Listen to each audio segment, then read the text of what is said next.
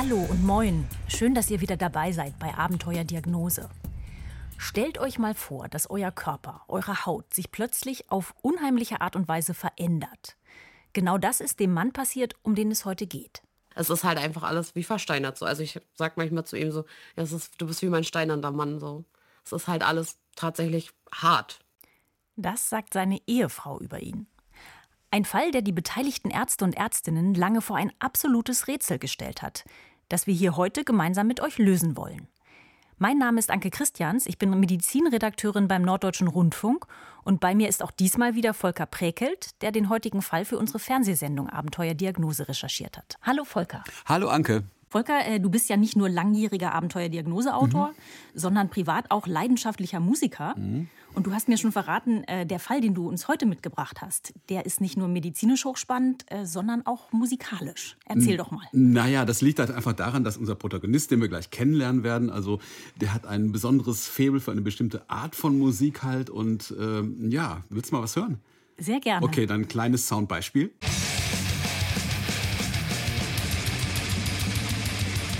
Oha.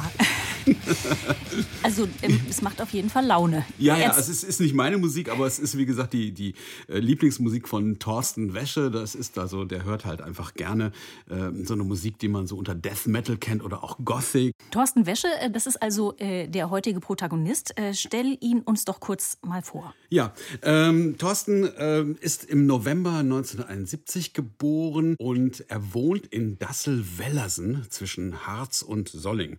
Und du weißt ja, Anker, äh, von deinen eigenen Fällen, dass man dann auch gerne äh, einen Besuch macht äh, und die Protagonisten kennenlernt, bevor man dann wirklich an den Fall geht. Und das war wirklich, also wirklich eine spannende Fahrt in eine Gegend, die ich bisher gar nicht konnte, mit vielen Fachwerkhäusern und weiten Feldern und tiefen Wäldern. Und er lebt dort mit Frau und Hund in einem kleinen Haus, das er 2005 gekauft hat. Seine Frau haben wir zu Beginn ja schon gehört. Stimmt, das war Jennifer Wäsche. Was macht Thorsten Wäsche denn beruflich? Er arbeitet als Pfleger in einem Wohnheim für Behinderte, genauso wie seine Frau. Die beide haben also einen gemeinsamen Arbeitsplatz. Und ähm, es gibt aber noch einen weiteren Helden. Und, ähm, einen weiteren Helden? Ja, ich finde schon, also ähm, ich will jetzt nichts vorwegnehmen, aber es gibt einen Landarzt, der heißt äh, Dr. Peter Kyrion, äh, auch in Dassel-Wellersen. Und ähm, der wird oft zu hören sein in unserer heutigen Ausgabe. Zu ihm kommt Thorsten Wäsche schon seit vielen Jahren. Und äh, deshalb äh, habe ich mir gedacht, stellt Peter Kyrion den Thorsten Wäsche auch am besten mal akustisch vor. Ähm, ich kenne den Patienten seit Ende der 90er Jahre und aus seiner Krankengeschichte sind mir eigentlich nur Bagatellerkrankungen bekannt, mal Infekte der oberen Atemwege oder halt auch mal Rückenbeschwerden, aber gravierende Vorerkrankungen waren mir bis zu diesem Zeitpunkt, als diese Symptomatik ihren Anfang nahm, eigentlich nicht bekannt. Okay, er sagt schon, als die Symptomatik ihren Anfang nahm. Und da sind wir dann äh, hey, am Beginn der Geschichte. Genau. Erzähl doch mal, womit ging es los bei Genau, erstmal ein Datum Januar, Februar 2019. Äh, das ist die Zeit, in die wir uns jetzt reinversetzen. Und äh, da klagt Thorsten Wäsche plötzlich über sehr, sehr heftige Krämpfe in den Beinen. Und die sind so schlimm, dass sie ihn regelmäßig nachts aus dem Schlaf reißen. Und äh, das kann er auch selbst ganz gut beschreiben. Und danach hören wir auch gleich nochmal den Kommentar von seinem Arzt dazu. Also die allerersten Symptome waren, ja, dass ich ähm, Krämpfe in den, ähm, nächtliche Krämpfe in den Waden bekommen habe. Die fingen so zwei, drei, viermal die Nacht an, so dass ich dann raus musste während der Nacht und, und um den Krampf zu lösen. Ich nahm damals an, dass das möglicherweise muskulär bedingt sein könnte, vermutete zum Beispiel einen Magnesiummangel und hatte dementsprechend erstmal eine Therapie mit einer Magnesiumsubstitution angefangen. Ja, also Magnesiumtabletten, aber die helfen nicht. Nachts hat er weiterhin Schmerzen, also ähm, und schreckt aus dem Bett auf und tagsüber fühlt er sich einfach schlapp und ähm, so nach und nach macht sich auch seine Frau Jennifer Sorgen. Naja, sie sieht ja halt, wie er im Job reagiert. Da kann man ja auch mal durchhängen. Aber ähm, als dann auch noch so die Freizeit getrübt ist beim Lieblingshobby mit den Kumpels, und da sind wir jetzt beim Holzmachen, Bäume also fällen. Die Männer, die losziehen mit den Kettensägen. Ja, ja, in der Tat. Also es sind ein paar Kumpels, die gehen in den Wald und, und ähm, dürfen wahrscheinlich dann also das fällen, was sie fällen dürfen und das zersägen, was sie zersägen dürfen. Und kommen dann aber auch meistens wirklich mit einem Riesenstapel Brennholz dann wieder nach Hause. Und lass mich raten, der Stapel wird jetzt bei Thorsten Wäsche immer kleiner. Ja, wahrscheinlich schon. Ähm, denn ja, es geht einfach irgendwie einfach nicht mehr so mit der Kraft, wie es mal so ging. Das hat er schnell bemerkt, geht halt einfach gar nicht aufgrund dieser Krämpfe und dieser, naja, also keine Kondition, keine Kraft halt auch einfach. Ne? Oder er hat es dann nochmal gemacht, danach ging es ihm drei, vier Tage richtig schlecht. Hm. Da äh, merkt man ja schon, dass seine Ehefrau äh, anfängt, sich Gedanken zu machen. Also eigentlich ist das ja wie so eine Art zweites Symptom. Nächtliche Krämpfe, aber auch äh, so eine generelle Schwäche und Erschöpfung. Ja, die sie von ihm eigentlich nicht kennt. Und äh, sie kann das aber so eine Zeit lang noch nicht so richtig festmachen, äh, bis sie eines Tages merkt, dass Thorstens Knöchel gerötet und geschwollen sind. Ich habe das auch erst gar nicht gemerkt. Meine Frau sagte irgendwann nur, ähm, Mensch, du hast einen ganz dicken Fuß. Naja, also eigentlich denkt man so, naja, junge Leute haben keine Wassereinlagerung, die haben auch keine dicken Beine. Und dann dachte ich mir immer so, die Beine werden immer dicker, man konnte den Knöchel nicht mehr sehen, er hat Schmerzen geäußert. Wo ich dann dachte, so irgendwas muss da ja halt einfach sein, ne? Ja, und da wird es ihm natürlich auch ein bisschen unheimlich. Das mit den Krämpfen, also das hat er eine Zeit lang jetzt aushalten können. Das ist ja auch ein relativ häufiges Problem. Ja, richtig. Und man denkt immer, das geht dann irgendwann weg. Also typisch Mann natürlich auch wieder. Und äh, diese Schwellung, die sieht man aber auch. Und ähm, sagte man, man, man konnte da die Haut eindrücken. Und dann war das nicht so, dass sie so zurückfederte, wie man das normalerweise gewohnt ist, sondern da blieb so was wie so eine, wie so eine Beule, wie so eine Vertiefung. Ja, und das passiert ja vor allem, äh, wenn Blut in den Beinen ah. versagt. Also ich denke da sofort an äh, Krampfadern und Venenschwäche. Ähm, gibt natürlich auch Menschen, die haben mal so ein Lymphödem, mhm. ähm, was ich schätze ja mal, Thorsten Wäsche geht damit wieder zum Hausarzt. Was sagt denn Peter Kyrion dazu? Ja, ja also Peter Kyrion ist da sehr aufmerksam. Aber in diesem Fall weiß der Arzt aus Dassel-Wellersen auch nicht auf Anhieb, was da los ist. Ähm, könnte es denn vielleicht irgendwas mit den Gefäßen sein? Das ist natürlich auch tatsächlich seine erste Überlegung. Vielleicht lagert sich Wasser im Bindegewebe ein. Für ihn sieht es auf jeden Fall auf den ersten Blick so aus. Und was macht er? Er verschreibt dann eben Diuretika ähm, und die sollen helfen, angestautes Wasser in den Beinen auszuschwemmen. Und ähm, naja, der, nimmt, der Thorsten Wäsche nimmt natürlich diese Medikamente ein. Und äh, aber auch da halt äh, gibt es nicht so eine richtig so eine Besserung. Äh, die nächtlichen Krämpfe sie nehmen sogar noch zu und bis zu zehnmal wacht er inzwischen auf. Zehnmal pro Nacht raus, das ist ja schon mhm. echt eine Menge. Ja. Ähm, äh, ich denke mal, jeder, der schon mal Schlafstörungen hatte oder vielleicht ja auch ein neugeborenes Kind weiß, äh, wie äh, nervenzehrend das sein kann. Und die Wassereinlagerungen tauchen jetzt auch noch an den Unterarmen auf und auch da wenn man draufdrückt, dann, dann spürt man plötzlich so eine Art Verhärtung und dann sind da wieder diese seltsamen Vertiefungen, keine Elastizität, als ob die Haut einfach nicht wieder zurückschnellen kann. Mhm. Dicke Beine, das also tritt ja tatsächlich häufiger auf, das kennen ja auch viele, aber so Wassereinlagerung oder Ödeme an den Armen, das finde ich klingt jetzt schon merkwürdig und lässt sich jetzt nicht mehr äh, so ganz klassisch zum Beispiel mit Krampfadern erklären. Ähm, was äh, sagt der Hausarzt? Naja, der ähm, sammelt natürlich wirklich jetzt also die Symptome, denn es kommen noch Hautrötungen dazu am ganzen Rumpf.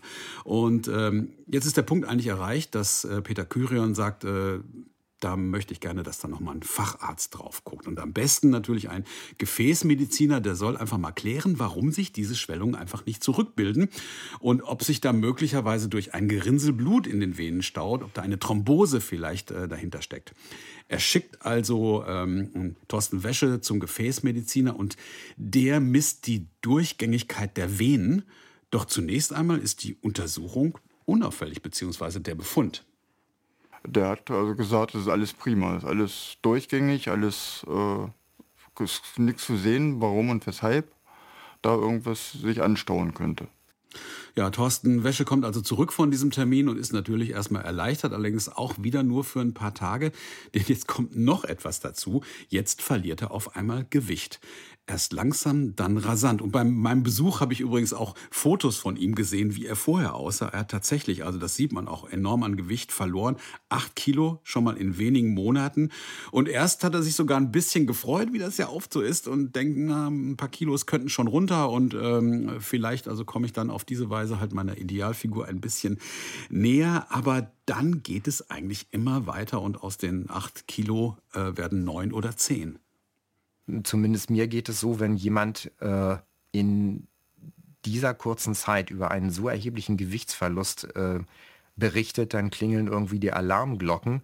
Was könnte dahinter stecken? Man denkt dann automatisch auch immer ran, könnte dieser Mensch irgendeine bösartige Erkrankung haben, die nicht offensichtlich ist von der Symptomatik. Das war jetzt wieder Peter Ganz Kyrion, genau. der mhm. Hausarzt. Mhm. Ähm, ja, bösartige Erkrankung, ein Tumor, der möglicherweise den Körper auszehrt, das finde ich klingt jetzt so, als würde das äh, auch zu Thorsten Wäsches Kraftlosigkeit und seiner Erschöpfung passen. Ja, du sagst es. Dahinter kann natürlich eine bösartige Krebserkrankung stecken und der Hausarzt lässt das Blut auf Tumormarker testen und zum Glück ist der Befund negativ. Aber auch darüber kann Thorsten Wäsche sich nur kurz freuen, denn er nimmt weiter ab und wird immer kraftloser. Und es sind mittlerweile zwölf Kilo und zwar nach zwei Monaten. Äh, wie, wie klappt es denn dann äh, mit seiner Arbeit?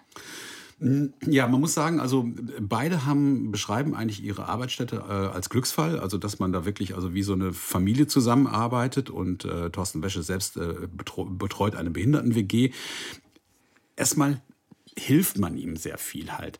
Ähm, man nimmt ihm Gänge ab, aber er muss ja auch noch Schreibarbeiten erledigen. Das ist ja nicht nur damit getan, halt wirklich, dass er auch da unterwegs ist und äh, muss zum Beispiel Tagesberichte schreiben und da merkt er plötzlich, das geht eigentlich gar nicht mehr. Und die, die, die äh, Finger, äh, da bemerkte ich dann, dass ich, dass ich, wenn ich länger schrieb auf der Arbeit, irgendwelche Berichte oder sowas, dass ich dann auch Krämpfe in den Fingern bekam. Die verkrampfen sich quasi wie, wie Krallen. Also ich weiß ja von äh, den Abenteuerdiagnosefällen, über die ich schon berichtet habe, wie wahnsinnig belastend es sein kann für mhm. die Betroffenen und auch natürlich für die Angehörigen, ähm, wenn äh, der Körper auf einmal sich merkwürdig verhält, merkwürdige, rätselhafte Symptome auftreten, die sich nicht erklären lassen. Ähm, wie war das denn bei Thorsten Wäsche und Jennifer? Naja, also die Stimmung in dem kleinen Haus in Dassel-Wellersen war natürlich also äh, ziemlich gedrückt und ich glaube, äh, Jennifer kann das auch ganz gut auf den Punkt bringen. Er hat fast gar nicht mehr gesprochen, hat irgendwie nur noch da gesessen, Trübsal geblasen, schlechte Gedanken gehabt tatsächlich. Du hast ja schon erzählt, äh, Holz machen kann er eigentlich nicht mehr mhm. wirklich. Ähm, was ist denn mit seinen äh, Gothic- oder Punk-Konzerten? Ja, also da, da ist eigentlich auch irgendwie gar nicht mehr dran zu denken. Also das ist, äh, ähm, er ist da natürlich mit Freunden und Bekannten hingegangen, so auf richtig tolle große Festivals. Und ähm, dem Bekannten ist erstmal so aufgefallen, der sieht einfach nicht mehr gut aus. Und ähm, glaube ich, zu dem letzten Festival, zu dem er hingegangen ist, hat man auch gemerkt, er bewegt sich so seltsam steif vor allen Dingen im Moshpit. Im, im Moshpit? Ach so. Moshpit, ähm, das ist eigentlich, äh, wenn man sich so ein Festival vorstellt und so eine Musik hört, wie wir sie eben gehört haben, ähm, dann wird natürlich richtig heftig getanzt halt irgendwo. Also da gibt es Headbanging oder dann äh, rempelt man sich auch gerne mal an halt. Und ähm, damit man ein bisschen Platz dafür hat und damit es also nicht plötzlich einer hinfällt und, und, und irgendjemand läuft drüber, äh, bilden eigentlich so, bildet die, die Fanmenge vor der Bühne so einen, so Kreis halt. Und da kann man sich dann so eigentlich so richtig austoben. Und das hat ihm total Spaß gemacht. Aber er sagt jetzt so, beim Klatschen oder beim Headbang habe ich die Arme nicht mehr richtig hochbekommen, äh, erzählt er. Und ähm, ja, das nicht nur eben da, sondern auch im Alltag, weil er merkt einfach, diese Arme, die lassen sich irgendwie einfach nicht mehr richtig strecken. Die hängen leicht angewinkelt am Körper selbst im Ruhezustand. Okay, wenn ich das jetzt noch mal so ein bisschen rekapituliere, er hat diese Muskelkrämpfe, mhm. er hat total an Gewicht verloren, er hat Wassereinlagerungen in Armen und Beinen und jetzt sind die Arme auch noch seltsam steif. Ja. Ähm, das ist ja schon eine ungewöhnliche Symptomkonstellation. Mich erinnert das so ein ganz klein bisschen an eine Geschichte, äh, über die ich auch mal bei Abenteuerdiagnose berichtet Aha. habe. Eine junge Frau, die hatte auch so steife Gliedmaßen, ja. vor allem steife Beine und Muskelkrämpfe. Und am Ende ähm, äh, steckte dann so eine ganz seltene und ziemlich abgefahrene Nervenerkrankung dahinter. Ach so. Ähm, was was äh, macht denn Peter Kyrion jetzt aus, aus all diesen Symptomen? Ja, ich glaube, er, er denkt in diesem Moment auch schon in diese Richtung. Was ich damals vermutet hatte, eben aufgrund der Tatsache, dass diese Symptomatik ähm, merkwürdigerweise nicht auf, nur auf einer Seite und in einer Extremität, sondern symmetrisch in beiden Extremitäten auftrat, dass da eben ein neurologisches Erkrankungsbild dahinter hätte stecken können. Also vielleicht eine Nervenerkrankung, die möglicherweise vom Rückenmark oder vom Gehirn ausgeht und äh, das ist eben ihm deswegen aufgefallen wegen der Symmetrie der Symptome. Und da sagt er sich natürlich ganz klar, das kann nur ein Neurologe herausfinden, am besten so schnell wie möglich. Aber äh, der nächste freie Termin beim nächsten Neurologen, der ist erst in vier Monaten. Also auf jeden Fall ist es eine quälende Wartezeit, natürlich vor allen Dingen in dieser Situation, denn wir haben ja auch schon gehört, also dass er auch immer äh, immer trauriger wird halt einfach und, und auch immer äh, unglücklicher wird. Und ähm, dann ist es natürlich auch so, dass in dieser Zeit er bemerkt, wie sehr sich fast täglich seine, seine Haut verändert. Sie wird irgendwie immer röter und vor allen Dingen irgendwie immer härter. Es ist halt einfach alles wie versteinert so. Also ich sag manchmal zu ihm so, ja, es ist, du bist wie mein steinernder Mann so. Es ist halt alles tatsächlich hart. Ne? Also Arm oder so bei der Umarmung natürlich. Also man gewöhnt sich einfach dran. Und man hat es die ganze Zeit erlebt, aber so, wenn man denkt, so ja, es war halt vorher einfach anders, ne? Ja. Mhm. Also das finde ich jetzt ziemlich krass beschrieben, äh, ja. äh, wenn Jennifer Wäsche sagt, ihr Mann versteinert. Ähm, also ich habe dann sofort die Assoziation wie der Steinbeißer aus der unendlichen Geschichte. Ähm, ähm, ja, also da, da bin ich jetzt gar nicht drauf gekommen, aber wenn ich mir dieses Bild jetzt nochmal also ähm, noch in den Kopf rufe, das stimmt. Und vor allen Dingen, was sie da toll beschreibt, also wie das dann ist, wenn man versucht, dann auch so einen Menschen zu umarmen und, und merkt dann plötzlich, das ist alles ganz, ganz starr und steif halt. Also das ist, äh, glaube ich, in dem Moment haben bei beiden wirklich also die Alarmglocken geläutet. Und ähm, hat das jetzt damit was zu tun, dass seine Muskeln so verkrampft sind? Oder äh, woran, woran liegt diese, diese mhm. Steifheit der, ja. der Arme? Ja, das soll ja dann der Neurologe herausfinden. Und im Spätsommer 2019 gibt es ja auch endlich einen Termin. Und der Neurologe, äh, der will natürlich zunächst einmal testen, ob die Muskelfasern normal arbeiten mit Hilfe einer Nadelelektrode. Nadelelektrode. Ich glaube, das musst du jetzt kurz mhm. erklären. Das klingt ja erstmal unangenehm. Was für, was für eine Untersuchung ist das? Ja, also diese Nadelelektrode, die gehört ähm, oder ist ein wichtiges Instrument äh, für eine Untersuchung, die sich Elektromyographie nennt und dabei wird die Muskelaktivität gemessen. Also diese Nadelelektrode wird auch wirklich in die Haut gestochen und Elektrode heißt natürlich, dass das Ganze dann elektrisch abgeleitet wird und man kann dann auf einem Monitor sehen, wie sich der Muskel verhält. Das Verrückte ist nur, er merkt auch, es ist schwierig, die Nadel zu setzen, weil möglicherweise sind die Muskeln so verkrampft oder die Haut fühlt sich so hart an. Also er, er zögert wirklich einen Moment, bevor er wirklich diese Untersuchung dann durchführt. Und irgendwie äh, ist er beunruhigt. Also diese Verhärtung in den Armen, die machen ihm große Sorgen und die erinnern ihn spontan an eine ungewöhnliche Autoimmunerkrankung. Er kann sich zwar selbst noch nicht ganz genau erklären, äh, was mit seinem Patienten los ist, aber er äußert wirklich einen ersten Verdacht und dem gibt er natürlich dem Hausarzt weiter. Der neurologische Kollege ähm, hatte aufgrund dieser auffälligen Symmetrie der Symptomatik daran gedacht, dass tatsächlich auch etwas Selteneres dahinter stecken könnte, ein sogenanntes Stiffman-Syndrom. Okay, also mhm. ja, das kenne ich. Äh, also allerdings kenne ich das als Stiff Person Syndrom. Richtig. Das ist tatsächlich die Krankheit, an der auch diese junge Patientin aus meinem Fall gelitten Ach so. hat, von der ich erzählt ja. habe. Ne? Mhm. Also bei der äh, hat auch die Muskulatur, vor allem dann in den Beinen und im Rücken, äh, ständig gekrampft und wurde immer steifer und die konnte sich dann am Ende, am Ende wirklich keinen Schritt mehr äh, mhm. bewegen ähm, ist eine Autoimmunerkrankung. kennst du noch die Ursachen oder, oder kannst du es noch beschreiben? Äh, also wenn ich das äh, richtig erinnere, ähm, äh, sind das Problem Autoantikörper. Mhm. Ähm, also fehlgeleitete Antikörper, die bestimmte Enzyme, Botenstoffe in Gehirn und Rückenmark angreifen. Und das bringt dann die Kommunikation zwischen Nerven und Muskeln durcheinander. Also die Signale zwischen Nerven und Muskeln werden dann nicht mehr richtig übertragen. Ja. Also ich finde auch jetzt bei Thorsten Wäsche ist das gar kein so abwegiger Verdacht. Mhm. Wie klärt denn der Neurologe äh, jetzt ab, ob das stimmt? Ja, also in der Tat lässt der Neurologe, wie du es eben schon beschrieben hast, in, in Thorsten Wäsches Blut sofort nach den zerstörerischen äh, Autoantikörpern fahnden. Aber dann, als der Befund da ist, Fehlanzeige und die Verdachtsdiagnose Stiff Person Syndrom ist dann plötzlich wieder vom Tisch. Ähm, hat denn diese Elektromyographie äh, wenigstens andere Hinweise geliefert? Nicht wirklich. Also die Untersuchung hat eigentlich nichts ähm, Richtiges äh, ergeben, was beiden Ärzten, dem Neurologen und auch dem Hausarzt irgendwie weiterhilft. Also mit den Muskeln scheint soweit alles in Ordnung zu sein. Und nun? Äh, heißt das, äh, der Neurologe schickt ihn ohne Diagnose zurück äh, zum Hausarzt? Ja, Peter Kyrion recherchiert und recherchiert und stößt plötzlich auf eine neue Idee könnte eventuell hinter diesem Problem auch ein rheumatologisches Erkrankungsbild wie zum Beispiel eine Fibromyalgie-Erkrankung stecken. Ja, Fibromyalgie kenne ich. Äh, das ist ja äh, ein, äh, man sagt Chamäleon unter den mhm. Krankheiten, weil sie so viele Gesichter hat und so schwer zu diagnostizieren ist. Erzähl doch noch mal kurz, was es mit diesem Verdacht auf sich hat. Ja, es ist ein Begriff, ähm, ein Oberbegriff für, eigentlich für eine gestörte Schmerzverarbeitung. Die Ursachen sind weitgehend unbekannt. Was Peter Kyrion auch noch erzählt hat, dass, und, und da wird er, sich, wird er sicher recht haben, bei Männern nicht so häufig ist.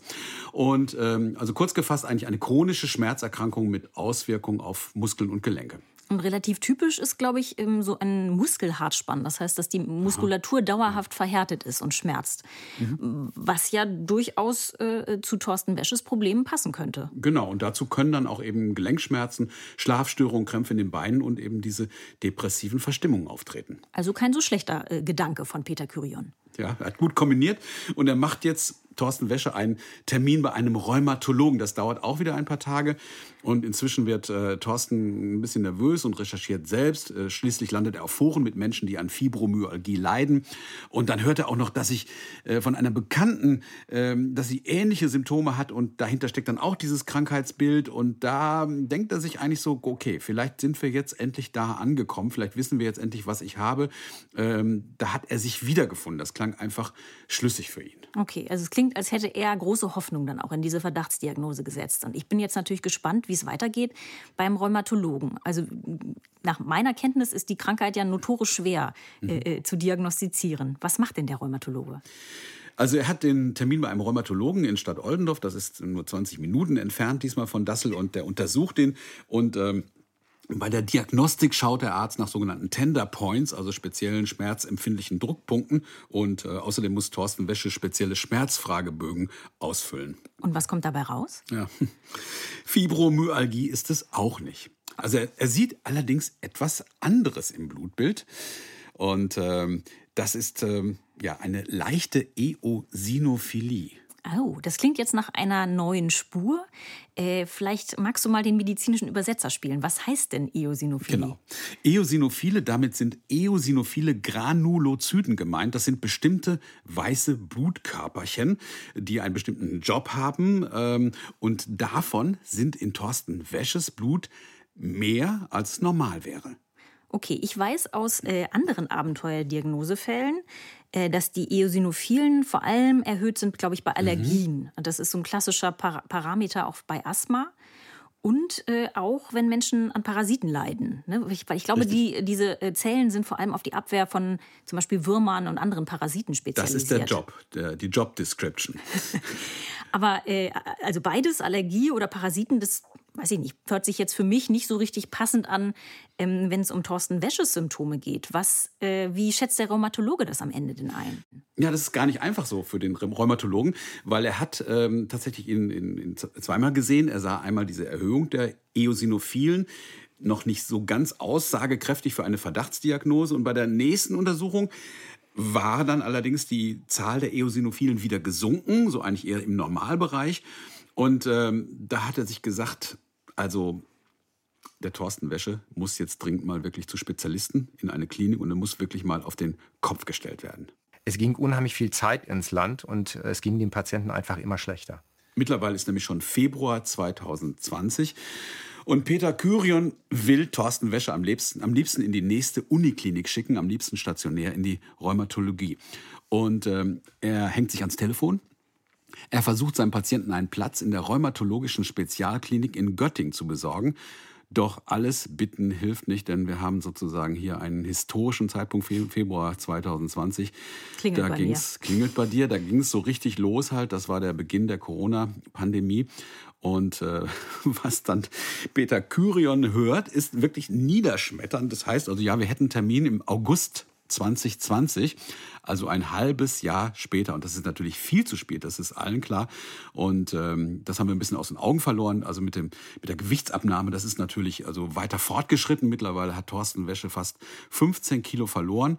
Und äh, ja, das... Äh, das geht einfach nicht. Es muss einfach was passieren. Und Peter Küren wirklich setzt alles daran, also um dann die Kollegen in Göttingen zu überzeugen, kommt dann auch mit einer guten Nachricht und hat tatsächlich kurzfristig einen Termin bekommen in der Uniklinik. Und Thorsten Wäsche soll sich da in den nächsten Tagen in der Ambulanz vorstellen. Er kann nicht mal mehr alleine dahin fahren, weil ich habe ja okay. schon eben gesagt, also dass er seine Arme nicht mehr strecken kann, also dass er wirklich die so, nur so seltsam starr und steif anwinkeln kann. Er fühlt sich nicht wohl beim Auto. Also so ein bisschen wie so eine Holzmarionette. Ja, und so wie ja, die Arme sind, Bild. so bleiben sie dann auch. Ja, das ist ein gutes Bild.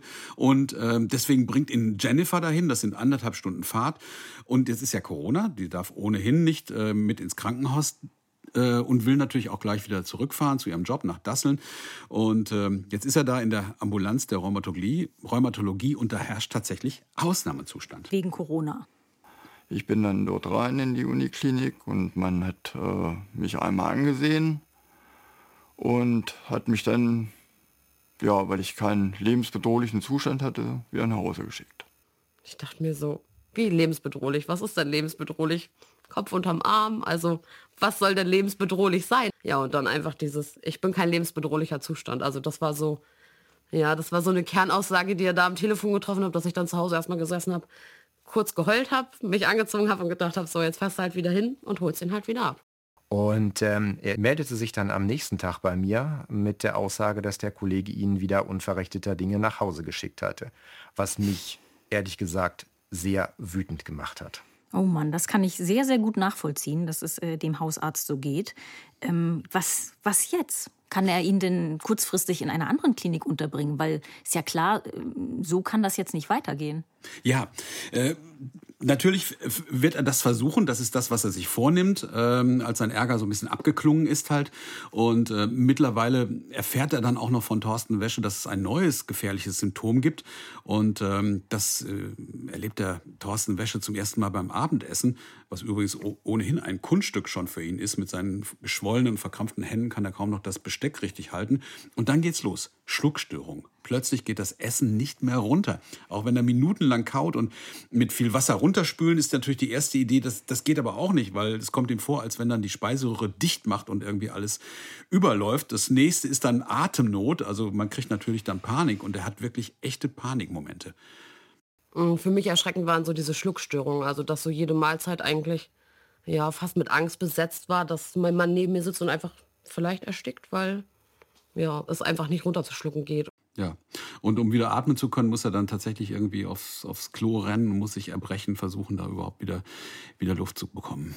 Also ich hoffe jetzt mal, dass Peter Kyrion inzwischen eine Lösung gefunden hat, wohin er Thorsten Wäsche trotz Corona noch schicken kann. Ja, ja, er ist da ganz findig. Also er sagt sich, okay, wenn ich also bei, wenn er bei den Rheumatologen momentan nicht äh, unterkommen kann, dann vielleicht in einer auf einer anderen Station und ähm, überhaupt, dass er mal einfach mal wirklich mal ein paar Tage dann auch wirklich mal einfach mal stationär untersucht wird.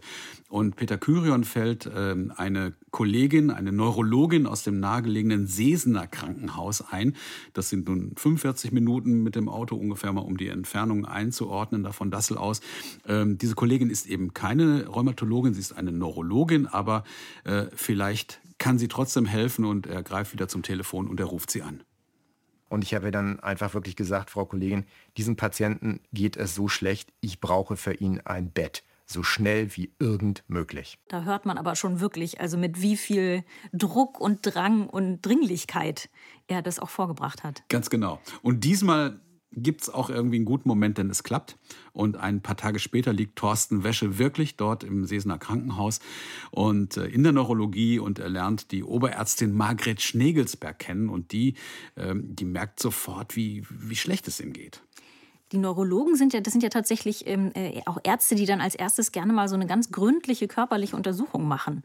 Erzähl doch mal, was äh, fällt ihr denn auf? Ja, ja, ganz genau. Also sie wird da in der Tat, also im wahrsten Sinne des Wortes auch handgreiflich. Also sie, äh, sie guckt sich die Haut an, sie sieht natürlich auch diese Verhärtung und diese, diese Welligkeit und sie kann das auch so für sich auf eine ganz eigene Art beschreiben ja, die war sehr geschwollen, teigig, als ob man so in so einen harten Hefeteig fasst.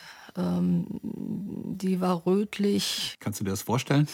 Harter Hefeteig. Ich muss sagen, ich backe nicht so häufig, aber ähm, doch, ich finde, das ist eine ganz anschauliche mhm. Beschreibung. Ähm, hat denn äh, die Frau Dr. Schnegelsberg äh, einen konkreten Verdacht, äh, was dort nicht stimmt? Bei der nächsten Visite lässt sie sich nochmal die verkrampften Krallenhände zeigen und lässt sich nochmal ausführlich von den Schluckbeschwerden erzählen. Und hat auch so langsam eine Theorie, wie das alles zusammenhängen könnte. Ähm, aber zunächst einmal möchte sie noch mal eine Untersuchung machen, äh, weil sie das Gefühl hat, eben mit diesen Krallenhänden möglicherweise stimmt was mit seinen Gelenken nicht. Vielleicht sind die ja in gewisser Weise verkalkt. Es war ja so, dass ich, dass ich ähm, meine Ellbogen quasi fast im 90-Grad-Winkel hatte.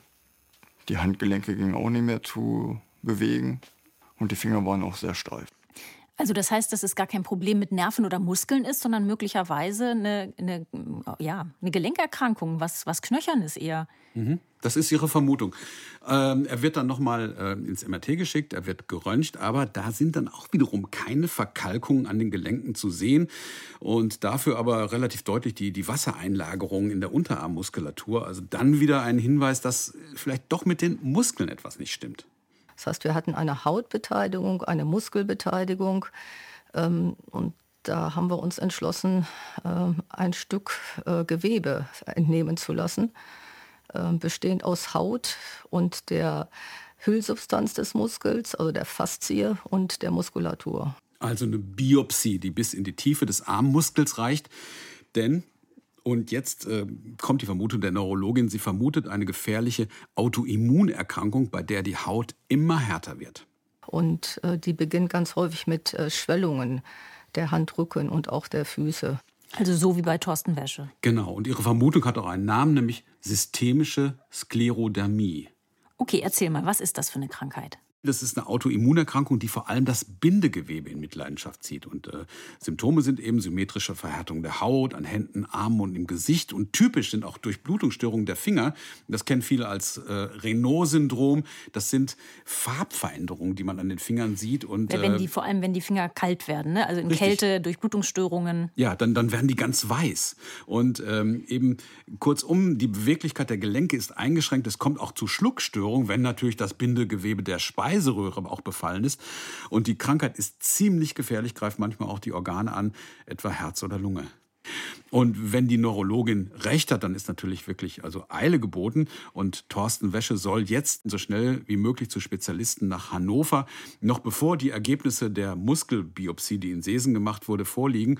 Sie kümmert sich drum. Trotzdem vergehen natürlich einige Wochen und endlich ist es dann soweit. Und als Thorsten Wäsche dann tatsächlich in der Medizinischen Hochschule Hannover eintrifft. Okay, also da hat sie für ihn einen Termin organisiert. Richtig. Bei Spezialisten, sagtest du. Bei Spezialisten und da gibt es auch gleich einen Namen dazu. Also da sind seine Gelenke so unbeweglich, dass er tatsächlich schon für längere Strecken in diesem großen äh, Komplex einen Rollstuhl braucht. Und äh, die Rheumatologin Vega Gödecke übernimmt den Fall. Und auf ihrer Visitenkarte steht, das finde ich ganz interessant, eben äh, auch noch etwas anderes, nämlich Zentrum für seltene Erkrankungen.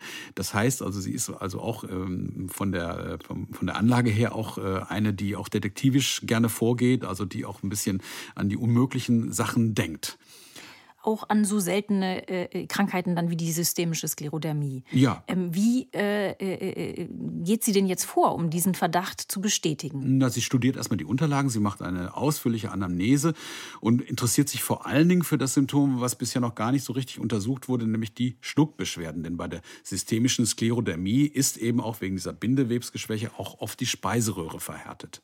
Und wir haben daraufhin ähm, eine Untersuchung gemacht mit Kontrastmittel, um festzustellen, ob äh, der Schluckakt beeinträchtigt ist, ob eine, ob eine äh, Beteiligung ähm, der Speiseröhre besteht. Okay, Untersuchungen mit Kontrastmittel, das ist so, wahrscheinlich so ein Breisschlucktest. Ne? ich glaube, genau. da muss man dann so eine Flüssigkeit mhm. mit Kontrastmittel schlucken und dann werden Röntgenaufnahmen gemacht und dann sieht man, wie schnell oder langsam ja. das die Speiseröhre passiert. Sieht sehr eindrucksvoll aus, ja. Äh, doch der Befund ist dann auch da nicht eindeutig. Also das oh, ist, äh, okay, was, was bedeutet das? Der ist nicht eindeutig? Könnte zu einer systemischen Sklerodermie passen, muss aber nicht. Und jetzt kommt aber das Ergebnis endlich der Muskelbiopsie aus Sesen und das wiederum passt zu der Verdachtsdiagnose systemische Sklerodermie Sklerodermie. Aber, und jetzt kommen wir vielleicht wieder auf die Visitenkarte zurück von Vega Gödecke, die ja auch, also auch äh, durchaus Erfahrung mit seltener Kranken hat. Die hat da irgendwie ihre Zweifel. Denn erstmal müssten sich typischerweise, wir haben eben drüber gesprochen, diese Durchblutungsstörungen in den Fingern zeigen halt. Dieses Renault-Phänomen. Ganz genau. Und das zeigt sich nicht. Und außerdem eine Verhärtung der Gesichtshaut. Und jetzt kommt wirklich ein, ein fast äh, tragikomischer Moment. Also sie bittet Thorsten Wäsche einfach mal eine Grimasse zu ziehen.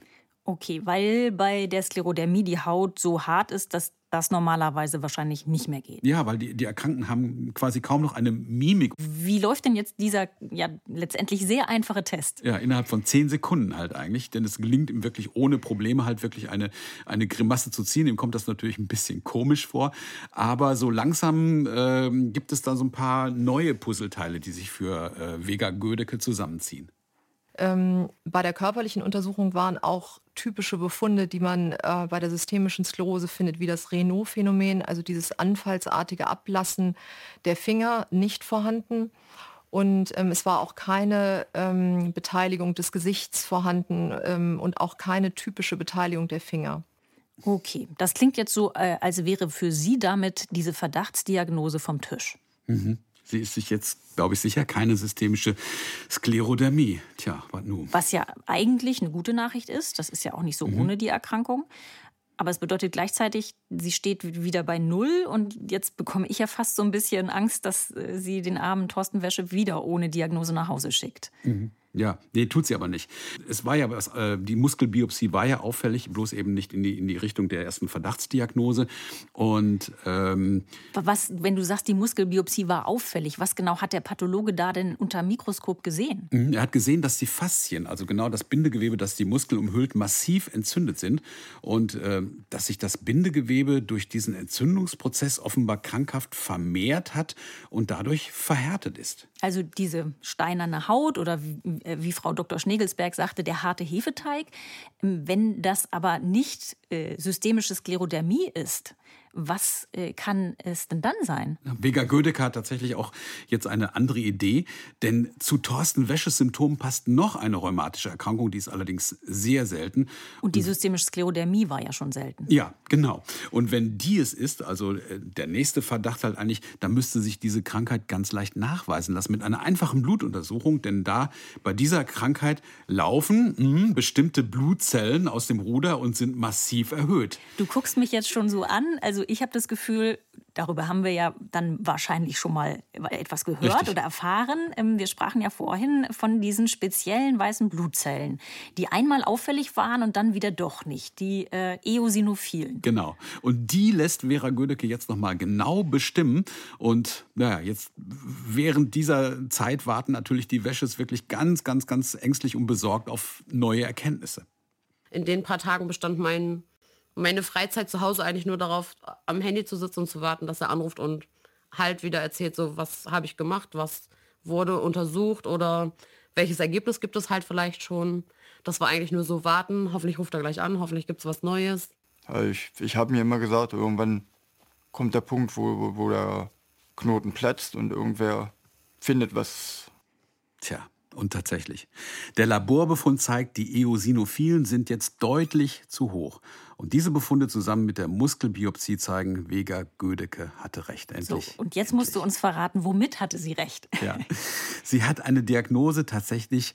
Ähm, Thorsten leidet unter einer seltenen Erkrankung des Bindegewebes unter der Haut. Und jetzt ist der richtige Moment für unser Diagnoselexikon.